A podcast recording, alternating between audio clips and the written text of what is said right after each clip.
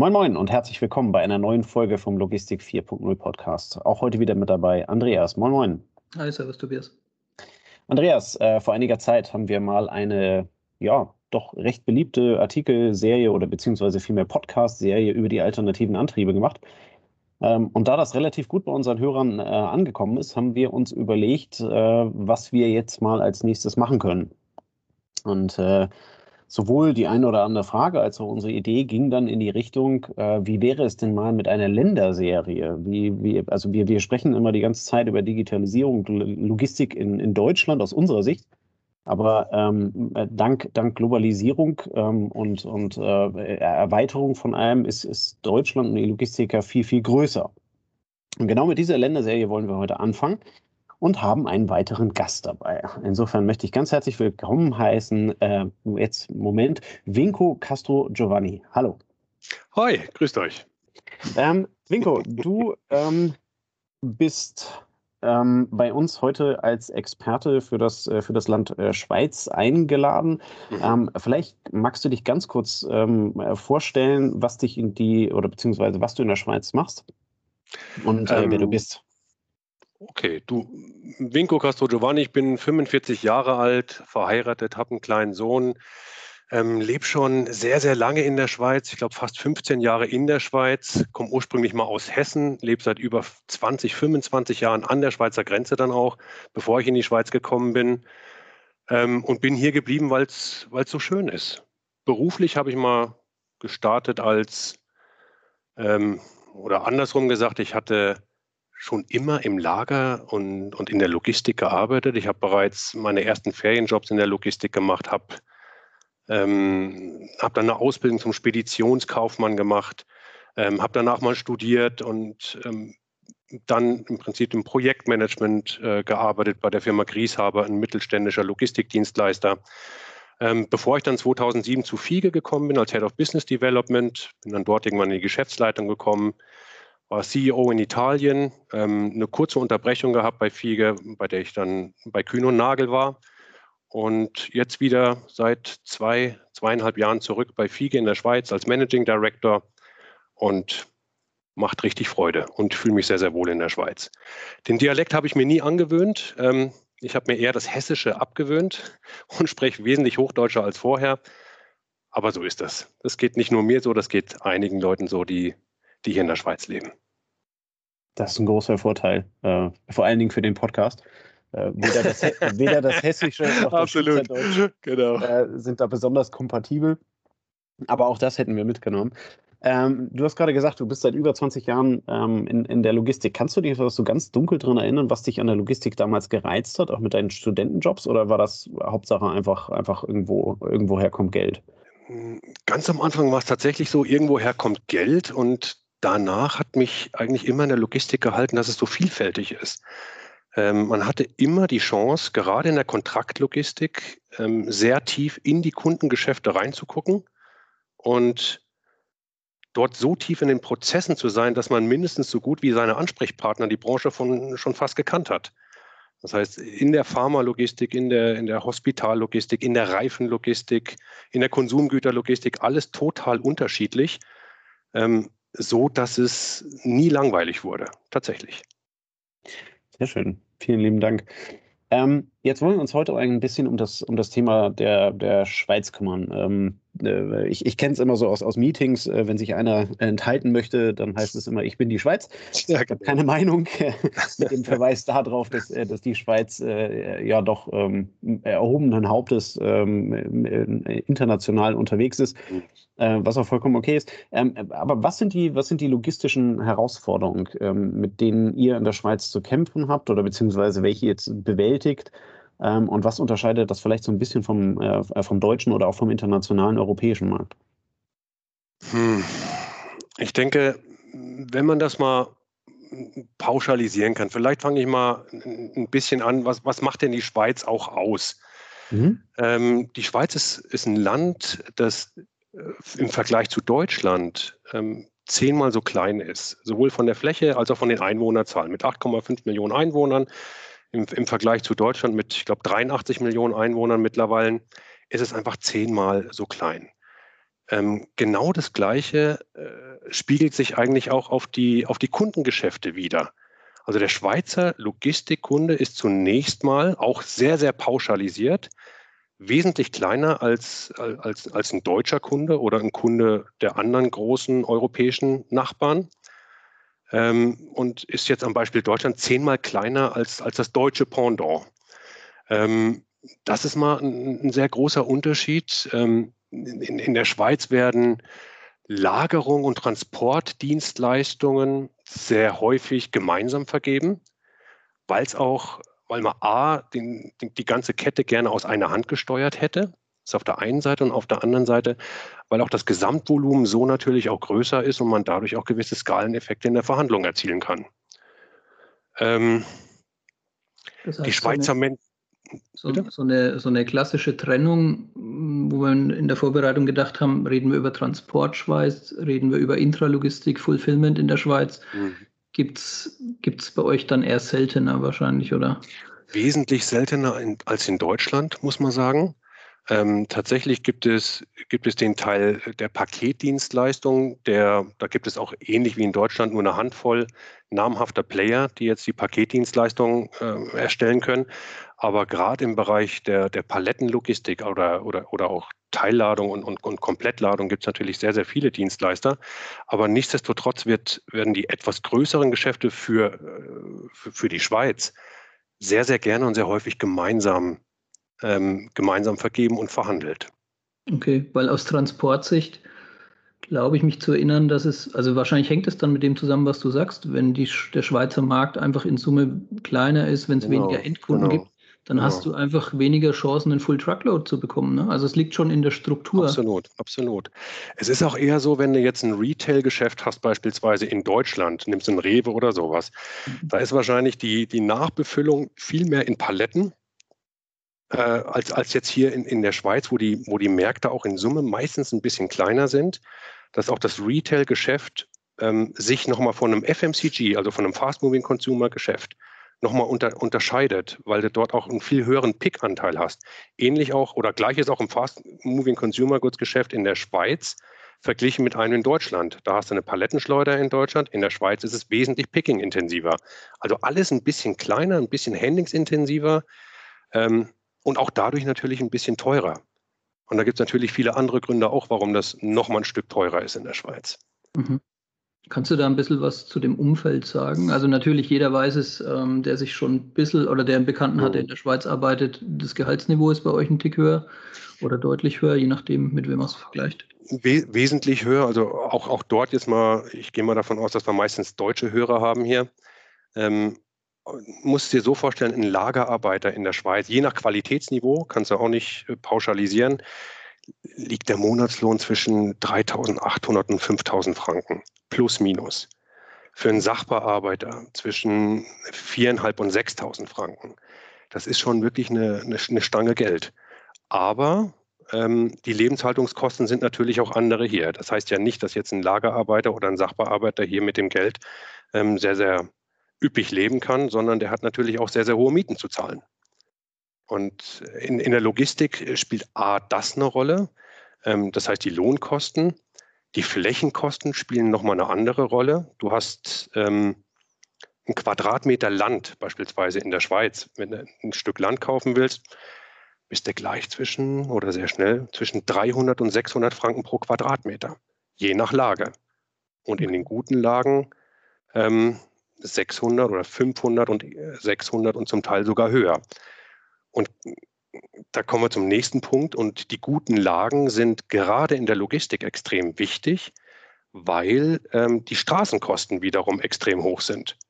Also nicht nur wegen der Lohnkosten, dass die Fahrer so viel kosten, sondern man hat in der Schweiz auch die sogenannte äh, die LSVA, das ist eine Maut, die leistungsabhängige Schwerverkehrsabgabe in der Schweiz die gut und gerne mal 20, 25 Prozent der, der Straßenkosten ausmachen können pro Kilometer. Also der gesamten Transportkosten. Und das ist natürlich viel. Und insofern muss man sich ähm, an guten Lagen Plattformen suchen äh, oder Plattformen betreiben oder auch große distributionsintensive Kontraktlogistikgeschäfte an diesen Plattformen, an diesen guten Standorten haben, ähm, um wenig Kilometer zu haben. In der Schweiz hast du durch dieses Alpenmassiv ähm, die sogenannte Industriebanane, ähm, die, die, die nördlich von diesem Alpenmassiv läuft, ähm, wo du beispielsweise am Autobahnkreuz A1, A2, da hast du eine sehr, sehr bekannte, äh, sehr, sehr begehrte Lage. Da hast du Oftring, da haben wir auch unsere große Plattform. Ähm, da hast du Eger King, Herr King, da sind alle großen Dienstleister dort, auch die Postverteilzentren sind dort, weil du ab dort genau im Zentrum bist zwischen Bern, Luzern, Zürich und Basel und von dort wenig Kilometer zurücklegst. Und gerade in dieser Region sind die Flächenkosten ähm, extrem teuer oder extrem hoch, weil das dort so beliebt ist. Okay, also so zum Vergleich, damit man ein bisschen Relation zu Deutschland hat, der Schweizer Franken ist gerade bei 90 Cent, also nicht, nicht ganz genau. 1 zu 1, aber so ein bisschen mit Abschlag 1 zu 1. Genau, genau. Und bei uns kostet der, der Quadratmeter wahrscheinlich in der normalen Lage um die ähm, sag mal 50 bis 100 Euro, je nachdem. Also wenn ich jetzt für ein, würde ich auch sagen. Für ein Häuschen was suche, dann ist es um die 100, wenn es jetzt mhm. nur das kleinste Dorf ist. Und wenn ich jetzt eine Logistikfläche suche, dann sind es wahrscheinlich 50, 60, 70, je nachdem, wie gern die Gemeinde einen Logistikbetrieb vor Ort hat. Ne? Ob es mhm. jetzt ein Ballungsgebiet ist oder ob es jetzt irgendwo dann doch an der Autobahn ist. Mhm. Aber das ist natürlich schon Faktor X höher dann bei euch. Ne? genau, und all diese Themen zusammen. Gleichzeitig hast du natürlich auch weniger Skaleneffekte in der Kontraktlogistik, wenn die äh, Kundengeschäfte kleiner sind, wenn die Anzahl der zu transportierenden Paletten pro Stopp kleiner sind. Auch da hast du wieder höhere Kosten. Ist einfach ein komplett anderer Markt.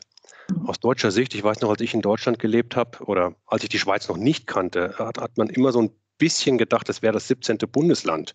Ähm, ist es aber ganz und gar nicht. Also es ist, gehört nicht zur EU, äh, ist ein eigener Binnenmarkt hier in der Schweiz, ähm, ist ein Drittland äh, mit, mit Zöllen, äh, mit Zollabwicklungen, was das Ganze auch nochmal ein bisschen komplizierter macht und den Markt natürlich ein bisschen auch schützt in der Schweiz. Und das, das macht das Ganze auch so spannend und interessant. Ja, das heißt, die Schweiz ist auch nicht geeignet als Logistikhub sagen wir, im Dreiländereck. Ähm, das heißt, du würdest nicht auf die Idee kommen oder wahrscheinlich sehr selten, dass du sagst, ich führe es in der Schweiz ein, um es dann wieder nach Frankreich oder nach Italien zu transportieren. Je nachdem. Je okay. nachdem, was es für Waren sind. Beispielsweise, es gibt ja auch Freihandelsabkommen, die man in der Schweiz hat mit China, ähm, die die EU beispielsweise nicht hat. Also das ist auch so, eine, das kann man nicht pauschal so beantworten. Okay. Ich denke generell, ja, definitiv aufgrund auch der hohen Logistikkosten, aber sowohl zolltechnisch als auch steuertechnisch äh, kann es für einige Kunden durchaus interessant sein, auch in der Schweiz zu sein. Und gerade das Steuertechnische, das ist ja sicherlich auch bekannt. Ja, ja, okay. Und die, die Abgabe, also die der Maut vergleichbare LSVA, hast du gesagt, mhm, mhm, ähm, die ist politisch getrieben. Ne? Also man möchte ja in der Schweiz auch diesen Durchgangsverkehr von Deutschland, genau. Italien, genau. den Lkw-Verkehr, die Straßen entlasten. Das ist bei genau. euch schon noch mal ein Stück weiter als eigentlich in Deutschland gefühlt, ne? als Durchgangsland in Deutschland. Genau, man hat halt die Maut eingeführt, um genau das auch, ich würde mal nicht sagen zu begrenzen, man hat auch die inländische Maut daran angelehnt, äh, an den bilateralen Abkommen mit der EU, was denn auch die Höhe angeht dass man im Prinzip auch die, man, man darf ja auch die, die Inländer nicht schlechter stellen als jetzt oder die im Binnenmarkt nicht schlechter stellen als jetzt auch die äh, Transitäre oder Transiteure, wie man es auch immer nennt. Okay, aber da ist eine Bewegung spätestens mit dem Gotthardtunnel, glaube ich auch, ne, dass man sagt, man zwängt es ein Stück auf die Schiene, wenn es. Genau, und immer mehr. Und das ist ja auch das, durch diese hohen äh, Transportkosten wird die Bahn auch wesentlich stärker genutzt in der Schweiz als jetzt auch in anderen europäischen Ländern. Ähm, du hast es auf der einen Seite, ist es der, der internationale Verkehr, äh, der das begünstigt, aber auch der nationale Verkehr durch die hohen Kosten. Aber ähm, das zweite Thema ist, ist das Nachtfahrverbot beispielsweise. Man hat ähm, hier ein Nachtfahrverbot zwischen 22 Uhr und 5 Uhr morgens. Aber um da einen 24-Stunden-Service mit späten Cut-off-Zeiten ähm, gewährleisten zu können, ähm, gibt es viele Güter, die im Stückgut laufen, auch über die Bahn.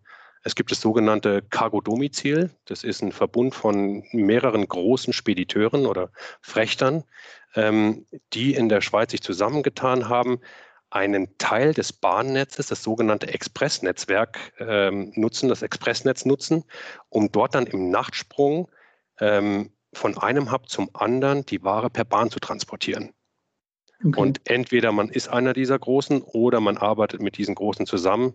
Ähm, da haben wir einen großen Partner, mit dem wir dort arbeiten, ähm, für alles, was wir auch nicht mit eigenem Fuhrpark auch fahren. Das heißt, ähm, der deutsche Stückgut-Netzbetreiber, der denkt gar nicht drüber nach, dass er, dass er, seine, dass er seine Paletten jetzt von Stuttgart äh, nach, nach Köln hier über die Bahn fahren nee. würde. Ne? Wäre total nee, genau, genau. abwegig. Genau. Und alle, alle, alle schrecken ein bisschen ab, dass du an die ja, Bahn genau. ja auch nicht rankommst, wenn was verladen ist. Aber das funktioniert dann auch gut in der Schweiz. Ja, genau.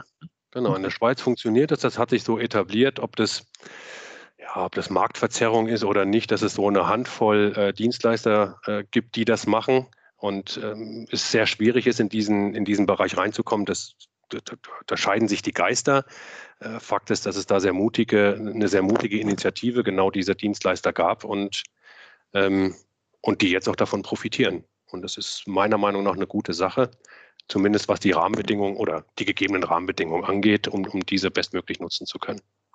Okay. Hast du da zufällig was mitbekommen? Also ich, das war jetzt ohne Vorbereitung, aber das geht teilweise auch in die Städte rein, glaube ich, ne? Also, dass man mit der Schiene in die Städte liefert, gibt es da nicht auch ähm, Piloten oder, oder Anwendungen in der Schweiz? Ich denke, da wird, wird sehr, sehr stark drüber nachgedacht, aber ich habe noch keinen funktionierenden Case gesehen. Okay, okay.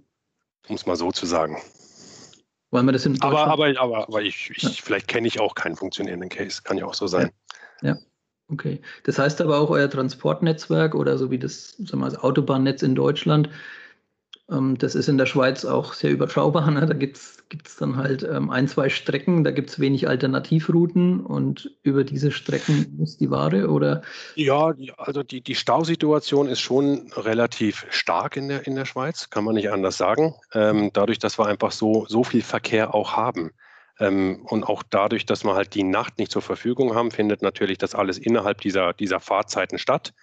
Ähm, in der Nacht ist dann eher der Pkw-Verkehr.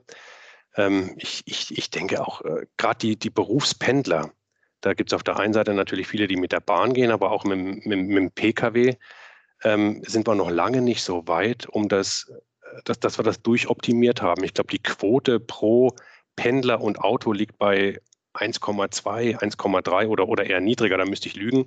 Ich weiß nur, dass mhm. er sehr niedrig ist. Und auch dort gibt es sicherlich noch Optimierungspotenzial und das verstopft die Straßen. Und der Güterverkehr, der macht das nicht besser. Ja. Eine Besonderheit, die mir noch einfällt, so ein bisschen dieses Multilinguale, ähm, dass ihr in der Schweiz den Röstigraben habt, oder wie ihr sagt. Ja, das ist ja, ist ja nicht nur der, der Röstigraben mit der französischen Sprache. Wir haben ja in, in, wir haben ja 26 Kantone in der Schweiz und es gibt vier Sprachen, die in der Schweiz gesprochen werden. Das ist Deutsch, das ist Französisch, Italienisch und dann gibt es noch mit einem ganz kleinen Prozentanteil das Rätoromanische, was ein, ein sehr lokaler Innerschweizer Dialekt ist. Ähm, und das stellt uns auch ein bisschen vor Herausforderungen, aber ich muss sagen, nicht allzu viel. Wir haben ähm, man, man, ist es in der, in, der, in der Schweiz gewohnt, diese Sprachen zu sprechen. Viele Leute im, im, im Management oder die sprachübergreifend tätig sind, die, die, die kennen das natürlich und, äh, und, und passen sich an. Lokal im Tessin, wir haben eine Niederlassung im Tessin, ähm, dort ist man das gewohnt, man hat viele Grenzgänger aus Italien, man, man profitiert natürlich auch von, der, äh, von, der, von, den, von den vielen Sprachen und, und auch der Grenznähe. Für uns als Management ist es immer ganz wichtig, wenn wir uns, äh, ganz witzig, wenn wir unsere Townhall-Meetings haben, wenn unser CFO dann anfängt, auf Italienisch zu reden, obwohl er kein Wort Italienisch spricht. Ähm, und es, es, wird ihm aber verziehen, weil es einfach so sympathisch ist und man, man bemüht sich, man, ähm, man schätzt, man schätzt das sehr, dass, dass er sich so bemüht. Und das ist, und das ist schön. Also genau. ich würde das, ich würde das nicht, ich würde das nicht überbewerten. Viel wichtiger in der Schweiz ist, glaube ich, was auch noch ein Riesenunterschied ist, neben dem Lohnniveau ist jetzt auch die Arbeitslosenquote. Die ist ähm, im, im, Vergleich zum EU-Ausland extrem gering. Wir liegen aktuell bei knapp drei Prozent, würde ich mal sagen. Ähm, und, oder ein bisschen drüber. Und vor Corona war es aber auch noch ein ganzes Stück drunter. Ähm, qualifiziertes Personal zu bekommen, ist sehr schwer, wie überall, aber ich glaube in, der in der Schweiz noch ein bisschen schwieriger. Ähm, und entsprechend müssen wir, müssen wir uns darauf einstellen. Ähm, wir tun sehr, sehr viel für unsere Mitarbeiter. Es gibt Mitarbeiterzufriedenheitsanalysen, es gibt, es gibt da Umfragen und, und wir nehmen das sehr ernst, da die Maßnahmen auch abzuleiten. Und ich glaube, das macht auch die Schweiz aus, dass man, dass man einen, anderen Umgang auch miteinander pflegt, dass man, dass man sich darüber bewusst ist, dass, dass Personalressourcen, das hört sich auch so versachlicht an, mhm. ähm, dass, die, dass die wirklich wertvoll sind und man, man schätzt das Individuum auch sehr. Und das ist eine, das ist, das ist eine schöne Sache. Ich glaube, äh, auch, auch die gesamte Mentalität in der Schweiz, es ist, es ist ein bisschen, es ist ein anderes Zusammenarbeiten, auch mit dem Kunden in der Schweiz. Es ist eine, es ist eine andere Art es ist eine andere Art zu verhandeln, wenn man mit einem Neukunden verhandelt. Ähm, man, äh, ich, ich sag mal, wenn man, wenn man in Europa oder äh, klassisch für Deutschland, wenn man in Deutschland miteinander verhandelt, ähm, dann hat man sich, stellt sich jeder erstmal auf einen, auf einen gegensätzlichen, auf einen konträren Standpunkt und man nähert sich an. In der Schweiz ist das komplett anders. Man hat erstmal einen Konsens und dann entfernt man sich voneinander. Das Ergebnis ist am Ende genau das gleiche, aber der Umgang miteinander ist ein anderer. Und das ist etwas, was ich sehr, sehr schätze. Neben dem, dass es hier, dass es hier ein sehr, sehr schönes Land ist, ist es auch die Mentalität der Leute, die, ähm, die sehr besonders ist. Okay, das heißt ein Stück weniger die deutsche Ausschreibungsmentalität. Also ich, ich fahre am ja, Anfang schon alle ja. relativ nah an die Kante sondern ihr, ja. ihr, wollt, ihr wollt eher keine zerstörten Beziehungen hinterlassen, weil in kleinen Dorf Schweiz sieht man sich sowieso fünfmal wieder. Ne? Also das ist tatsächlich so. Das ist tatsächlich so. Man ist konsensorientierter. Man geht tatsächlich auch deshalb, vielleicht weil es so klein ist, miteinander um. Am mhm. Ende ist das Ergebnis immer das gleiche, mhm. ähm, aber der Umgang ist einfach ein anderer. Tatsächlich, ja. Ja, ja spannend. Es geht ja schon fast in die Richtung äh, wie agiles Arbeiten, ne? also wo, wo, man sich am Anfang dann halt eben auf, auf äh, ja, auf einen Outcome äh, einigt und dann halt eben schaut, wie man da gemeinsam dann genau. hinkommt. Absolut. Ähm, auch wenn das jetzt ein bisschen, bisschen scharf abgeleitet ist, aber ähm, ich, ich finde, da bekommt äh, das, was ich eingangs sagte, dieser, äh, dieser Ausdruck in, in einem Meetingraum, ich bin die Schweiz, bekommt eine ganz andere Bedeutung an der Stelle, so wie du es gerade dargestellt hast. Ne? Also ja, aber, es ist nicht, es ist ja. nicht diese, diese, diese Mentalität, ich halte mich da raus, ich bin neutral, ähm, sondern es ist halt eben quasi in einem, ja, in einem Staatenverbund wie der EU, ist es ein ganz anderes äh, ein ganz anderes Miteinander, ähm, äh, auf, auf was ihr euch da in der Schweiz halt eben aufgrund der Gegebenheiten einstellen müsst. Ich, ich denke, ja, es ist ein konsensorientierter Ansatz und äh, es ist ein, ein, eher empathischer Ansatz. Und, und ja. das, was man so in der Außenpolitik auch mitkriegt, dass man, dass man versucht, beide Parteien oder, oder alle Streitparteien irgendwo zu verstehen, ähm, das spiegelt sich auch hier in den Vertragsverhandlungen wieder, wenn du mit einem Kunden sprichst. Ich hatte erst heute wieder eine ganz interessante, mit einem sehr großen Player, ähm, eine ganz interessante Vertragsgestaltung und Vertragsverhandlung. Und ähm, sehr, sehr häufig habe ich als Antwort auf meine Argumente bekommen, zunächst mal, mag auch verhandlungstaktisch sein, ja, das verstehe ich sehr gut. Aber es, es war nicht so gekünstelt, sondern es war tatsächlich äh, ein empathischer Ansatz, das zu verstehen. Und am Ende trifft man sich tatsächlich in der Mitte, ohne mhm. dass man wirklich stark konträr gehen muss. Und bei uns setzt du dann eher das Messer an und sagst ja, aber wenn sie jetzt nicht noch den Prozentsatz X sich bewegen können, dann tut es uns leid. Ne? Dann, ja, genau. Und dann droht der andere auch nochmal und am Ende trifft man sich dann trotzdem in der Mitte. Also das Ergebnis ist immer das gleiche. Nur, dass, nur, dass beide ein Stück verletzt sind und das Gefühl haben, äh, ja. sie mussten was abgeben und bei ja, euch genau. ist vielleicht eher das sich froh. Also, das habe ich auch schon festgestellt in der Zusammenarbeit mit Leuten aus der Schweiz. Die persönliche Beziehung spielt eine ganz andere Rolle. Also, dieses gemeinsam Mittagessen gehen, jetzt bist du schon mal da, jetzt unterhalten wir uns auch teilweise privat.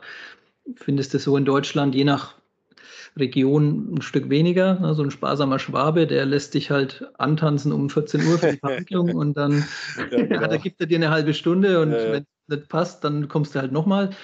Ähm, das Sozialleben ist schon sehr, sehr wichtig, ist sehr, sehr wichtig in der Schweiz, ja.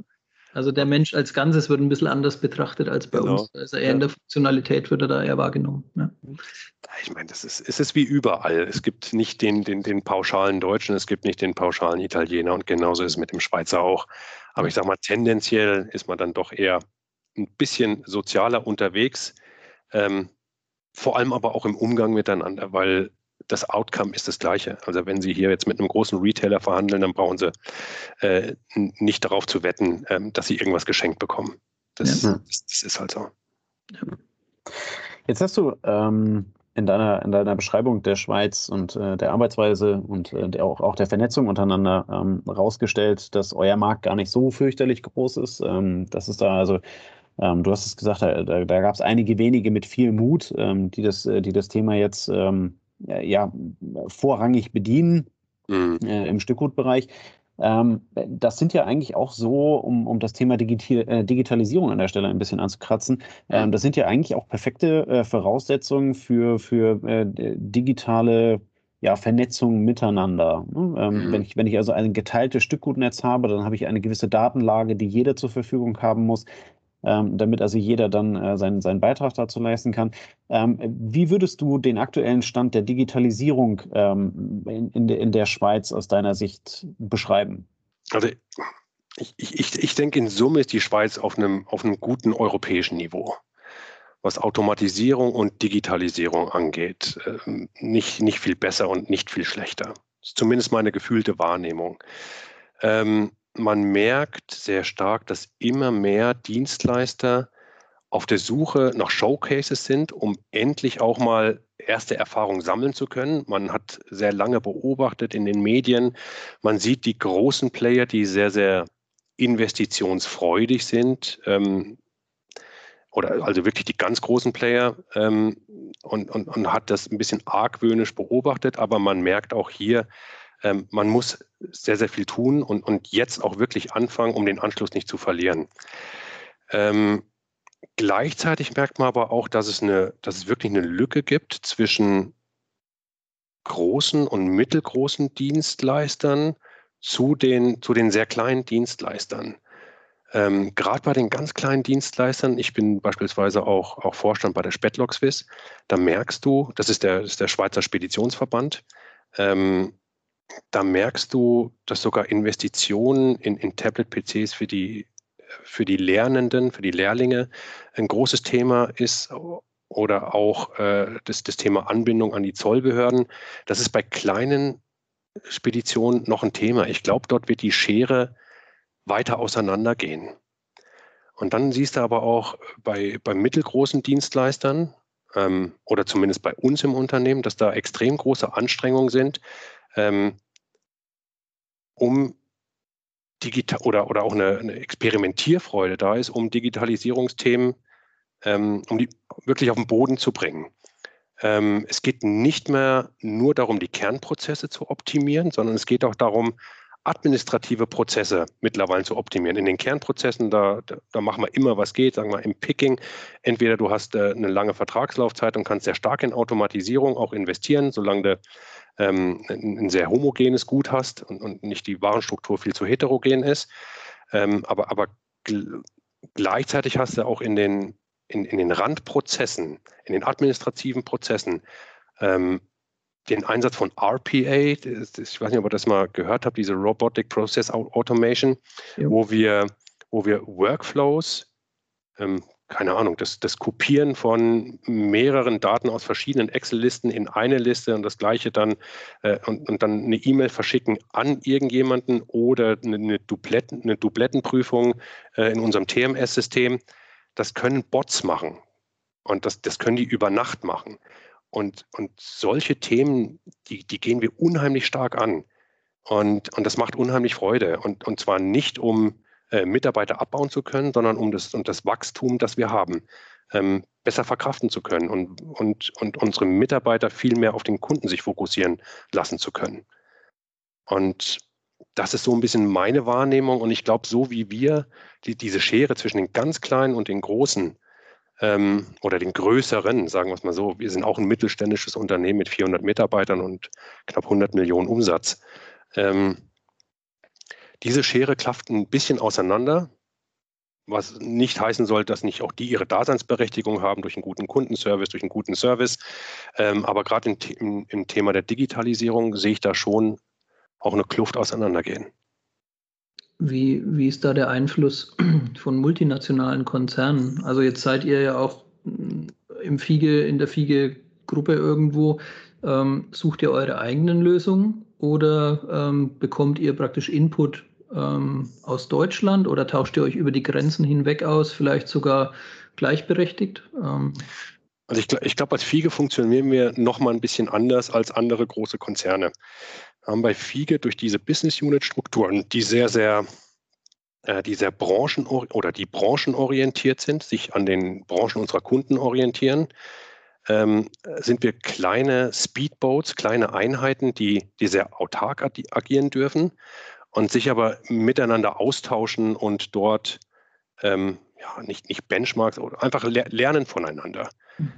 Im, Im, Gegensatz zu einem, zu einem, zu anderen großen oder sehr, sehr großen Konzernen, ich glaube, da, da, gehören wir noch nicht dazu, zu den äh, interkontinental Riesenplayern, wie jetzt ein, ein DHL, ein Schenker und ein, und ein Kühne und so weiter. Ich glaube, das ist wesentlich zentraler gesteuert, als das jetzt bei uns ist. Deshalb, ich, ich kann auch nur von uns reden. Ähm, dort haben wir sehr, sehr viele Freiheiten und, und, und arbeiten auch eher über Best Practices und ähm, trauen uns auch mal Fehler zu machen. Okay, aber in einem Umfeld, wo ich nicht genau weiß, wo es hingeht, ist ja das ähm, völlig äh, passender Ansatz. Definitiv. Also und wenn dann, wenn dann Fiege Ungarn oder Fiege Italien oder wer auch immer eine gute Lösung entwickelt, genau so. guckt ihr euch das voneinander ab. Okay. Genau so, genau so. Und oft ist es auch einfach, dass wir mal die Initiativen von unseren Mitarbeitern ähm, anfangen umzusetzen. Wir haben vor, vor anderthalb Jahren ähm, in einem Kader-Meeting ähm, einen Workshop gemacht äh, zum Thema Innovation und Digitalisierung und hatten uns eingebildet ähm, und unseren Leuten vorgeben zu können, wie wir dieses Thema angehen. Und in einer absoluten Guerillataktik haben uns unsere Mitarbeiter komplett links überholt und waren schon viel weiter und wir sind gar nicht mehr hinterhergekommen, das Ganze zu strukturieren oder irgendwelche Vorgaben zu geben, haben dann den Anspruch sofort aufgegeben und haben eher versucht, ähm, das Ganze, dem Ganzen ein wenig Struktur zu geben und die, ein Umfeld zu schaffen, in dem wir selbstprogrammierte Lösungen ähm, sicherstellen, Redundanz schaffen, auch über die Systeme, über Server, ähm, um, um das Ganze auch zu professionalisieren.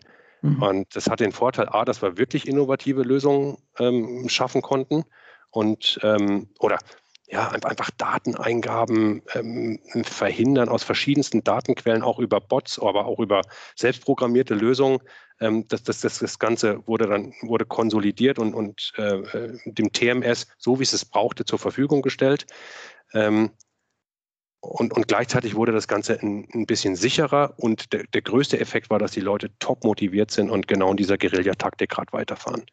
Und wir müssen eher gucken, dass wir da den Rahmen schaffen und unsere Mitarbeiter dabei unterstützen, ähm, ohne dass das Tagesgeschäft vergessen geht dabei.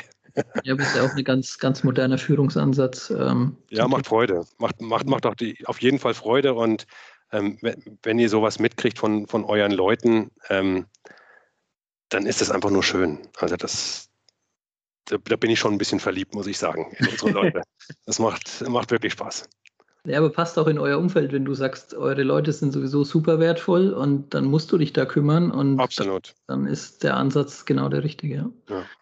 Ähm, wenn wir jetzt so ein bisschen in die Zukunft gucken, ähm, was glaubst du denn, was dir als Schweizer Logistiker in den nächsten Jahren bevorsteht, wo du sagst, da müssen wir wirklich nochmal Wert drauf legen, das wird uns äh, vor die Füße geworfen, da müssen wir umgehen, äh, mit umgehen lernen, ähm, da müssen wir uns anpassen, da müssen wir uns darauf einstellen. Was sind so eure größten Herausforderungen der nächsten Jahre? Ja, ich, also tatsächlich sehe ich viele Parallelen. Ich, ich sehe das, das gleiche Problem wie in den anderen europäischen Ländern, bei meinen anderen europäischen Kollegen, das gutes Personal gewinnen und halten das ganze Thema Employer Branding, internes Employer Branding, aber auch externes. Das heißt, externes, um über Medien oder äh, über verschiedenste Kanäle auf sich aufmerksam zu machen, sich als guter Arbeitgeber darzustellen, aber ohne zu lügen, wirklich authentisch zu sein. Und, und weil die internen Mitarbeiter sehen das ja auch. Und gleichzeitig den, den bestehenden Mitarbeitern ein gutes Umfeld bieten. Das ist, glaube ich, eine, eine ganz große Herausforderung, äh, dieser War for Talents. Ähm, dann hast du die Herausforderung, das hast du aber auch nicht nur in der Schweiz, dass die Flächen knapp sind und immer knapper werden, wobei es in der Schweiz tatsächlich äh, durch das große Alpenmassiv ähm, noch viel schlimmer ist als in anderen Ländern. Mhm. Ähm, das ist ein großes Thema, sich guten, gute Flächen zur Entwicklung sichern, weil genau in der Schweiz hast du die Herausforderung, dass du in der, im Transport sehr stark wächst, auch durch die Kontraktlogistik. Das ist kaum trennbar voneinander, Transport und Kontraktlogistik. Dann haben wir die, die Digitalisierungsthemen, aber auch dieses Dranbleiben an den Kunden. Stichwort Wandel von B2B zu B2C, zu D2C, also Direct to Consumer. Wir haben sehr große Konsumgüterkunden, äh, die meiner Meinung nach immer öfter jetzt auch anfangen, direkt an die Konsumenten zu liefern. Ist das eine. Und, und gleichzeitig aber auch im B2C oder im Omnichannel-Bereich, ähm, dass, du, dass du Retailer begleitest, deine bestehenden Kunden, die vielleicht noch nicht so stark in der Digitalisierung sind, dass du die tatsächlich auch begleitest ähm, durch verschiedene Möglichkeiten, die du als Firma hast, ähm, auf dem Weg in eine Zukunft. Zum Beispiel eine, eine, Kaufhauskette, mit der, mit der wir zusammenarbeiten, die wir, die wir gerne unterstützen auf dem Weg zu einem Omnichannel-Retailer oder in Richtung Digitalisierung zumindest.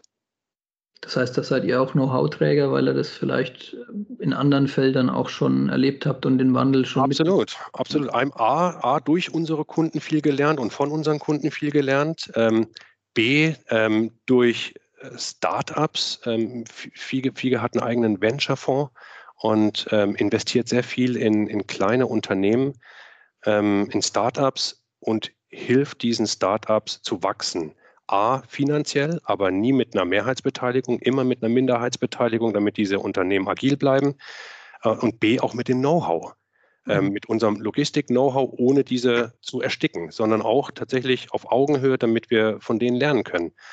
Ähm, wir haben eine Firma, sind wir, wir, sind an einer Firma beteiligt, die nennt sich Hey Connect, die beispielsweise ähm, die Anbindung an Marktplätze ermöglicht. Das heißt, du als Händler hast die Möglichkeit, durch die Anbindung an, an, an Hey Connect auf ganz vielen Marktplätzen, wie jetzt ein, ein Amazon, ein eBay, ein Otto und so weiter, äh, durch eine Anbindung dich an alle anderen Marktplätze auch anzuschließen. Und diese Unternehmen brauchen auch Unterstützung im Fulfillment. Und da sind wir als Logistikdienstleister auch wieder gefragt, ähm, diese Kunden zu unterstützen. Und das macht Freude. Und genau all dieses Know-how, das durch dieses Netzwerk kommt oder ähm, ähm, Forecasting-Systeme, da sind wir auch beteiligt an einem Unternehmen, ähm, das Westphalia Data Lab, das ähm, über ähm, das, das Forecasting-Systeme aufgrund von Vergangenheitswerten, aber angereichert um, um, um Daten aus dem Web äh, und, und mit ganz cleveren Algorithmen. Die Details kenne ich leider nicht so gut. Ähm, äh, unseren Kunden hilft, Forecast, Forecasts zu entwickeln, die wesentlich besser sind als die, die sie in der Vergangenheit selbst erstellt hatten. Und durch all dieses, dieses Know-how oder auch diese Plattformfunktion, die wir wahrnehmen können, Firmen miteinander zu verbinden äh, und, und zu unterstützen, sorgen wir natürlich auch in, in diesem Digitalisierungsprozess für unsere Kunden ähm, für eine Zukunftsfähigkeit. Das hört sich jetzt so, so abgehoben an, aber am Ende ist es doch ein Miteinander und wir, wir haben großes Interesse daran, mit unseren Kunden langfristig zusammenzuarbeiten. Ja, ihr, habt, ihr habt ja auch ein ganz starkes Netzwerk. Also den Tobias Röbig von Hey Connect, den hatten wir auch schon mal hier zu Gast. Ah, perfekt. perfekt. Dann, dann, dann, so klein, so ja, genau. Perfekt, perfekt. dann hat aber, er viel erzählt. Das, das zeigt ja schon, wie ihr das Thema seht und vielleicht auch, wie optimistisch äh, ihr auf das Thema zugeht, ne, wo man voneinander, andere sprechen von Herausforderungen mit einer Last, die da kommt, die ich tragen muss, aber das hört sich bei dir so an, wie dass du sagst, das wird richtig gut. Ne? Also ja, das, das, ist doch gut. Worum geht es denn im Leben? Es geht doch ja. auch darum, wir arbeiten alle so viel und das sind bei manchen acht Stunden, bei anderen sind es zehn oder zwölf Stunden. In jedem Fall ist es 60 Prozent der Wachzeit. Ja. Bei manchen ein bisschen mehr. Und das muss doch Freude machen. Das muss doch eine Challenge sein. Ähm, klar, soll ein bisschen, ein bisschen auch, äh, die Leute müssen Geld verdienen, um, um, um ihre Familien auch zu ernähren. Das darf man auch nie vergessen. Aber es muss Freude machen. Und genau mit solchen Themen reichert man das Ganze an. Aber nicht nur auf, auf Management-Level und, und, und Sachbearbeiter-Level, sondern wie, wie, wie gesagt, das ist auch eine unserer großen Herausforderungen, ähm, mit Mitarbeiter äh, auch auf anderen Niveaus glücklich zu machen. Das ist ganz wichtig. Ja. Oder zu halten. Ja. Das, das sind wir dann eigentlich schon bei einer der nächsten Passionen, die wir glauben, bei dir im Lebenslauf entdeckt zu haben, nämlich Leadership und Führung. Ähm, das ist was, womit du dich schon lange Zeit beschäftigst. Ähm, und jetzt hast du es eigentlich schon ein bisschen vorweggenommen oder genannt. Ähm, so die wichtigsten Elemente erfolgreicher Führung ähm, heute und in den nächsten, in der Zeit, die da kommt. Ja, ich will jetzt gar nicht sagen Jahren, weil das ändert sich auch wieder, aber ähm, das ist dann schon auch dieses Empowerment, was du ansprichst, ne? oder dieses Lustmachen, ähm, was gemeinsam zu bewegen, oder? Genau, genau. Ja. Ich glaube, du brauchst keine abgehobenen äh, Visionen für die, für die Mitarbeiter. Ich glaube, es ist schon wichtig, Vision, Mission wirklich zu formulieren, aber es, es muss greifbar gemacht werden. Dass die Leute wissen, in welche Richtung muss es denn gehen. Ähm, das finde ich wichtig und vielleicht auch einfach in, in kleineren Etappenzielen. Es muss nicht die Vision für 2050 sein, sondern vielleicht einfach mal 2025. Wo wollen wir da stehen in drei, vier Jahren? Ähm, das ist, glaube ich, wichtig. Ich glaube, das Thema Leadership, das ist, ist auch, je, jede Firma hat so seine eigene Kultur. Ich glaube, das ist, manche in, in andere Umfelder brauchen einen, anderen Führungsstil. Ich glaube, wichtig ist, dass du dich nicht verstellst, dass du, dass du authentisch bist. Ähm, das merken die Leute, Leute schnell. Du musst nicht immer hochgestochen reden, wenn du am liebsten gerne fluchen würdest. Das darf man auch mal. Man darf auch mal sauer sein und aber nie, aber nie ausfällig. Ähm, man, man, man, meiner Meinung nach muss man mit den mit Menschen viel oder angemessen kommunizieren und immer ehrlich sein. Das heißt nicht, dass man immer alles, was passiert äh, im, im Business-Umfeld, allen Mitarbeitern sagen muss, ähm, da äh, ansonsten auch vielleicht eine gewisse Verunsicherung ähm, aufkommen könnte. Ähm, aber so viel wie möglich, dass die Leute wirklich wissen, in welche Richtung geht es denn. Den Leuten Freiheiten geben, so viel wie möglich. Und dort, wo es möglich ist, ist das eine. Auf der anderen Seite hast du natürlich auch auf der Fläche, auf dem Shopfloor, ähm, Im Shopfloor-Management musst du auch gewisse Vorgaben geben, aber dort kannst du auch ähm, Mitarbeiter mitnehmen, in, indem du, wir machen jeden, bei uns ist das, ist das Thema Lean Management und Shopfloor Management ist, wird sehr, sehr stark gelebt, indem wir auf der Fläche jeden Morgen fünf Minuten mit unseren Mitarbeitern sprechen, aber nicht alle Kennzahlen werden besprochen. Also es ist sehr, sehr datenbasiert, was wir reden mit den, mit den Kollegen sondern du nimmst die zwei, drei wichtigsten KPIs raus und vergleichst sie einfach mit denen von gestern. Wie sind wir denn, wie ist denn die Performance heute gewesen? Wie war sie denn gestern? Warum sind wir heute ein bisschen besser als gestern? Was haben wir denn anders gemacht? Und die Leute sollen selbst, äh, müssen das selbst auch herausarbeiten.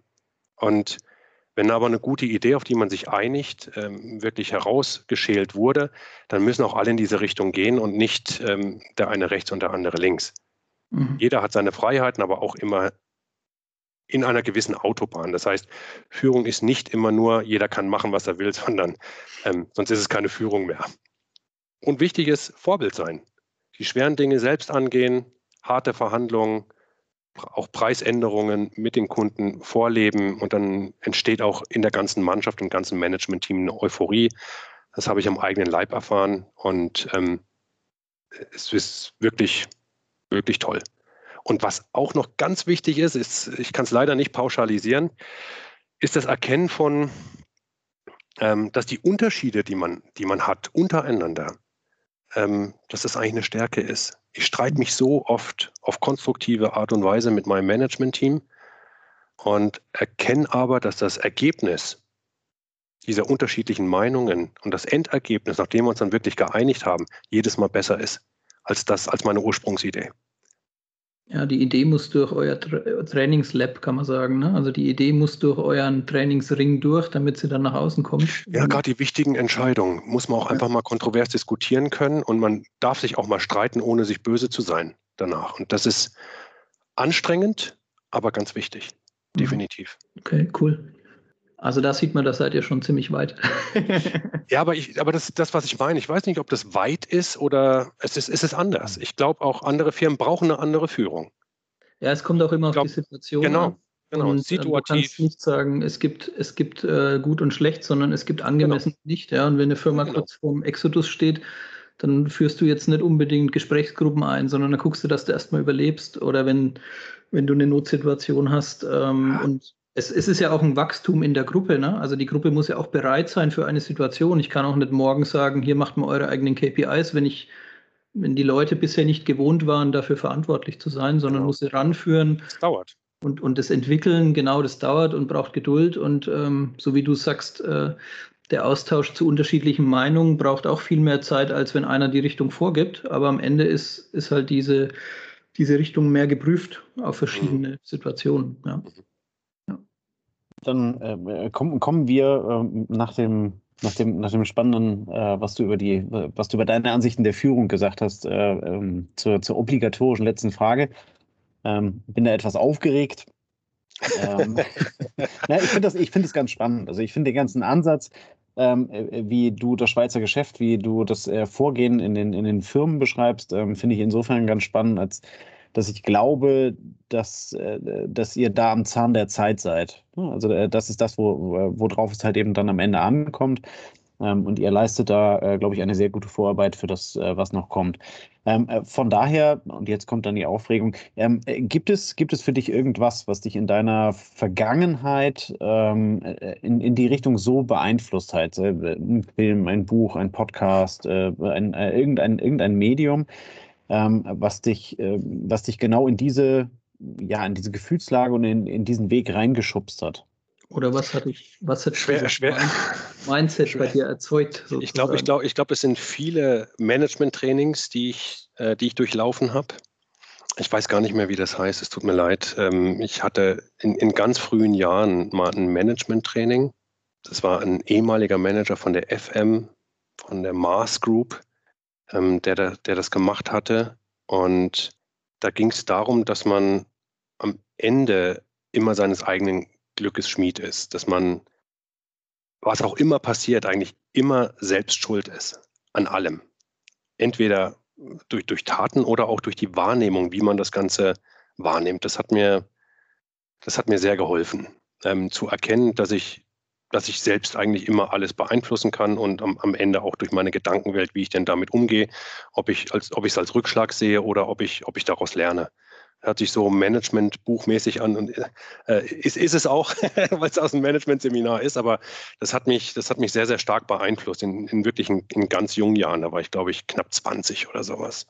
Ja. Oder Anfang, Anfang, Mitte 20. Und das war, bin ich schon sehr früh den Weg gegangen. Ich glaube, mich hat auch stark beeinflusst, dass ich auch sehr früh schon in verantwortungsvolle Positionen reingeworfen wurde, ins kalte Wasser und extrem viele Fehler gemacht habe. Wirklich viele Fehler. Ähm, aber das war wichtig und das wurde auch zugelassen und ähm, ich konnte daraus lernen. War schmerzhaft, aber das gehört nun mal dazu.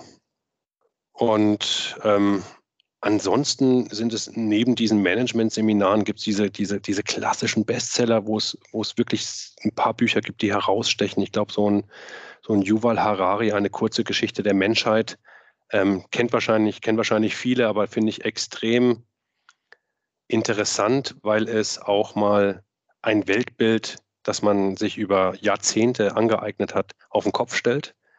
Das fand ich hochinteressant und, und neue Denkmuster in einem wachsen lässt. Das fand ich sehr, sehr gut. Aktuell lese ich ein, ein sehr gutes Buch von, von Hans Rosling, Factfulness heißt das. Ähm, da geht es darum, ähm, wie man dieses negative Weltbild, das man oft durch die Medien sieht. Man sieht ja nur Krieg und, und, und, äh, und Terror oder nicht nur, aber, aber, aber viel ähm, durch, durch, die, durch die internationale Berichterstattung und wie man eigentlich dieses, diese, dieses vermeintliche vor die Hunde gehen der Welt ähm, durch ein, eine faktenbasierte Betrachtung der Welt komplett egalisieren kann.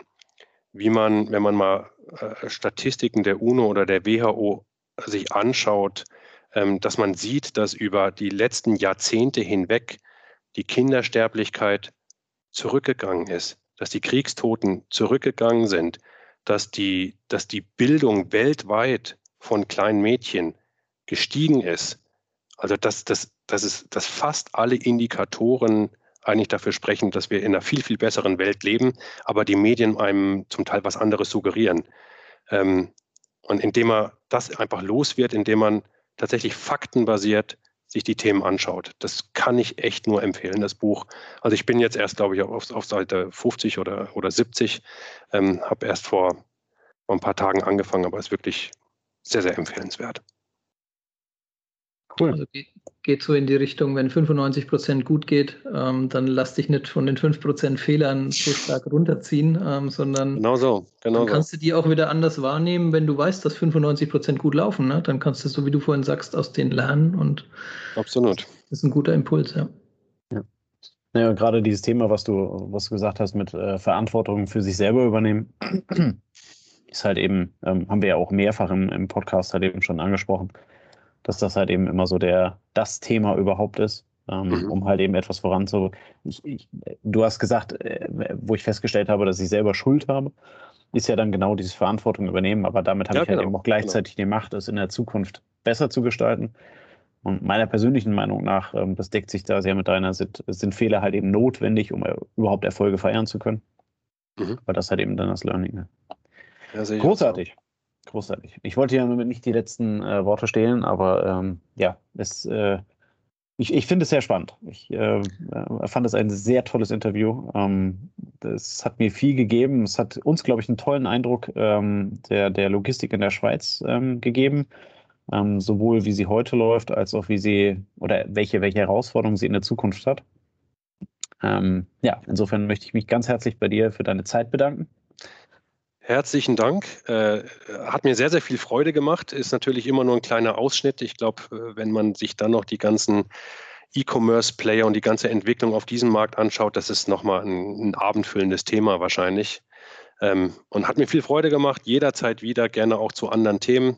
Ähm, und wenn ihr in der Schweiz seid, kommt vorbei auf ein Apero, ähm, trinkt mal ein Bier zusammen oder ein Glas Wein. Wäre super, würde mich freuen. Vielen das Dank. machen wir. Sobald wir wieder äh, ohne Quarantäne rein und raus dürfen. Absolut, ja, genau. Äh, werden, werden wir die nächstmögliche Chance nutzen, wenn wir da sind. Cool. Super, Rinko. Vielen lieben Dank. Danke und, euch. Äh, ja, wir verabschieden uns an der Stelle, wünschen euch einen schönen Freitagabend, genießt das Wochenende und bis dann. Ciao, ciao. Danke, ciao. Das war eine neue Folge des Logistik 4.0 Podcasts. Wir möchten dir helfen, neue Themen im Bereich der Logistik zu entdecken, zukünftige Entwicklungen und Trends kennenzulernen und dich mit anderen Logistikern zu vernetzen. Um regelmäßig zu neuen Folgen informiert zu werden, werde Mitglied in unserer Gruppe Logistik 4.0 auf LinkedIn oder folge den Logistik 4.0 Profilen auf Twitter, Facebook oder Instagram. Unsere Folgen werden mit Hilfe unserer Patreons produziert. Besonderer Dank gilt dabei unserem Patreon 4.0 der Firma Bord. Weitere Informationen, wie auch du unseren Podcast unterstützen kannst, findest du auf unserer Homepage logistik4.0.de. Hast du einen interessanten Themenvorschlag oder möchtest du dich als Interviewgast bewerben, kontaktiere uns per Mail an logistik4.0 at gmail.com. Bei persönlichen Kontaktanfragen an uns schreib uns gerne dein Anliegen dazu, damit wir wissen, wie wir diese Anfrage einordnen können und dich unter dem täglichen Spam schnell herausfischen können. Vielen Dank und weiterhin viel Spaß mit unserem Logistik 4.0 Podcast.